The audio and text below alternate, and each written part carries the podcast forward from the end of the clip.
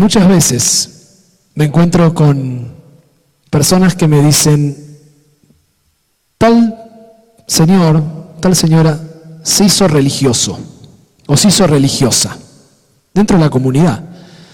O incluso muchos me dicen, rabino, yo no soy religioso. ¿Qué significa que uno se declara no religioso? Y hoy quiero demostrar que en realidad somos más religiosos de lo que pensamos. Y lamentablemente etiquetamos, de acuerdo a lo que vemos en lo que otros hacen, nuestra religiosidad. Pero inspirado en esta para allá, en el comienzo, vemos algo que en realidad no, tuviera, no tendría nada de sentido para cualquiera de nuestros antepasados anterior a la modernidad. Anterior a la modernidad, un judío decía, soy judío. No tenía disponible la etiqueta de, soy judío pero no soy religioso. No, no, no lo hubiesen entendido si alguien decía algo así. Es muy moderno, es parte del lenguaje de la modernidad. Pero como dije antes, voy a demostrar que somos muy religiosos. Y voy a traer tres ejemplos para esto, y el primero está en esta para allá. Shoftim beshotrim. Pondrás jueces y oficiales en todas tus ciudades. Comienza esta para allá, para allá Shoftim en el libro de Varim lo cual será para aplicar el concepto de tzedek, tzedek, tirdof, que leemos en esta para allá, uno de los highlights tal vez de la Torá y en este libro, justicia, justicia perseguirás. Entonces acaba la primera idea.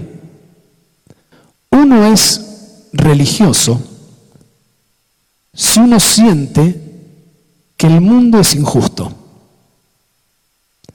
Si uno siente que el mundo está en un estado que debería ser distinto al que se encuentra, ese sentimiento es religioso.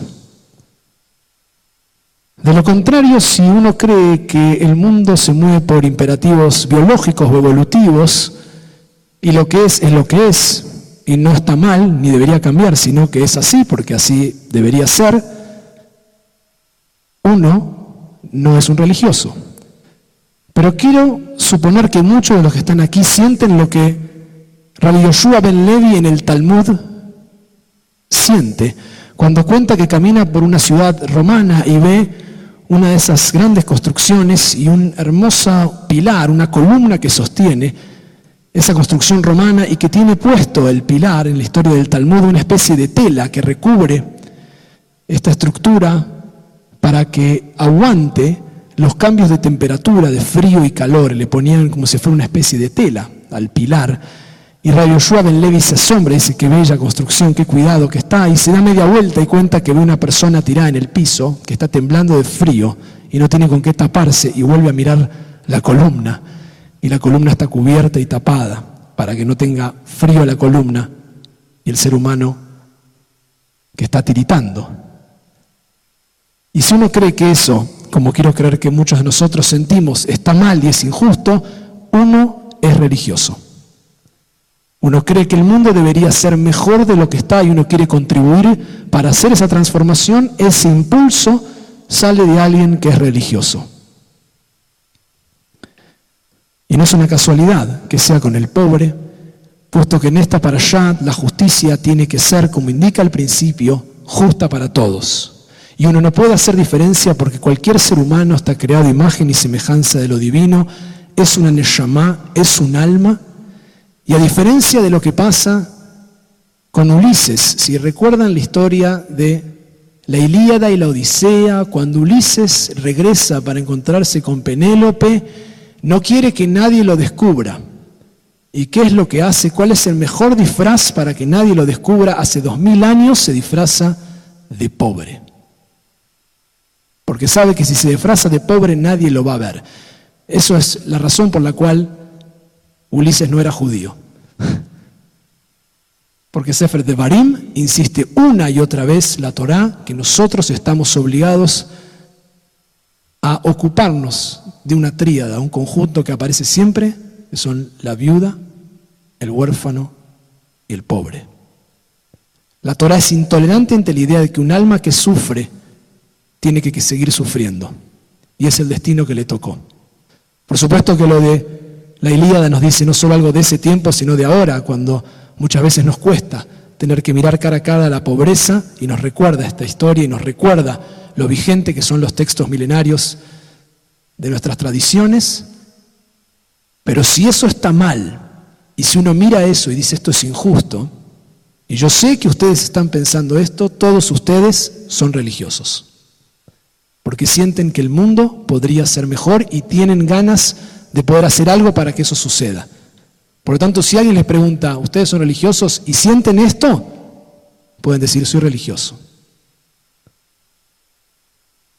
Las otras dos no están necesariamente en la para allá, pero son un regalo que yo creo que complementan mucho esta experiencia y que se asocian con la idea de poder responder que uno es religioso. Así como uno siente un orden que tiene que cumplirse a nivel ético, si uno siente que hay un orden a nivel estético en el mundo y se asombra ante la belleza y el equilibrio de todo lo que ve en el mundo, en el sentido que el poeta mismo puede expresar en un salmo, Esa Einaim Elearim, levanto mi vista, mi mirada hacia las montañas, porque el salmista justamente ha experimentado un asombro y quiere lograr encapsularlo en un texto para que nosotros cuando volvamos a leerlo volvamos a recordar esa experiencia de lo que vivió. Si uno siente eso ante el mundo, ante el océano, ante los bosques, ante la naturaleza, ante los animales, ante la estructura del mundo en el que vive, y uno ve ese equilibrio, y como el artista intenta pintarlo, retratarlo, ponerle música, uno es un religioso. Uno tiene una experiencia que el artista la conoce en su momento más sublime y es que no está creando la obra de arte, sino que la está descubriendo. Algunos de ustedes saben que mis primeros estudios por 28 años estuvieron vinculados a la ópera, la música de, música de cámara, el piano, y vengo de un trasfondo vinculado con el arte, de amigos que discutíamos eso y mi experiencia de lo que siento muchas veces en la profundidad de una conexión, de una tefilá, de un rezo, es muy parecido a lo que yo sentía cuando cerraba los ojos y tocaba una sonata de Beethoven. Había algo en ese equilibrio, en ese descubrimiento, en perderme en la estética, en el orden del mundo, que es asombroso. Y si uno siente eso, uno es religioso. Uno experimenta la estética del mundo, la belleza, se asombra y es una experiencia absolutamente religiosa. La última, la última idea que puede uno recurrir para saberse religioso es que uno siente que es parte de algo más grande. Si uno siente que la vida no empieza ni termina en uno mismo, que uno refleja la luz, pero al igual que el artista no crea la luz. Si uno es un vehículo que transporta de una generación a la otra las enseñanzas, si uno sabe realmente que hay algo más grande que uno mismo, uno es religioso. La persona religiosa sabe que contribuye con algo al mundo que nadie más puede contribuir y también sabe al mismo tiempo que es una pequeña parte de algo muchísimo más grande que simplemente su propia experiencia religiosa. Y sabe cuando se encuentra con algo que no está bien, que está roto, que puede mejorarse, se siente unido a ese tejido y es una posibilidad para ayudar, para tener un ticún, para mejorar, y está unido a uno mismo para poder contribuir. Por lo tanto, es mi deseo que con orgullo y con humildad al mismo tiempo podamos declararnos religiosos, si sentimos que hay cosas para mejorar y podemos contribuir, si podemos asombrarnos ante la belleza que encontramos a cada instante, y si podemos sentir que somos parte de algo más grande, podemos este Shabbat y toda nuestra vida decir, soy religioso.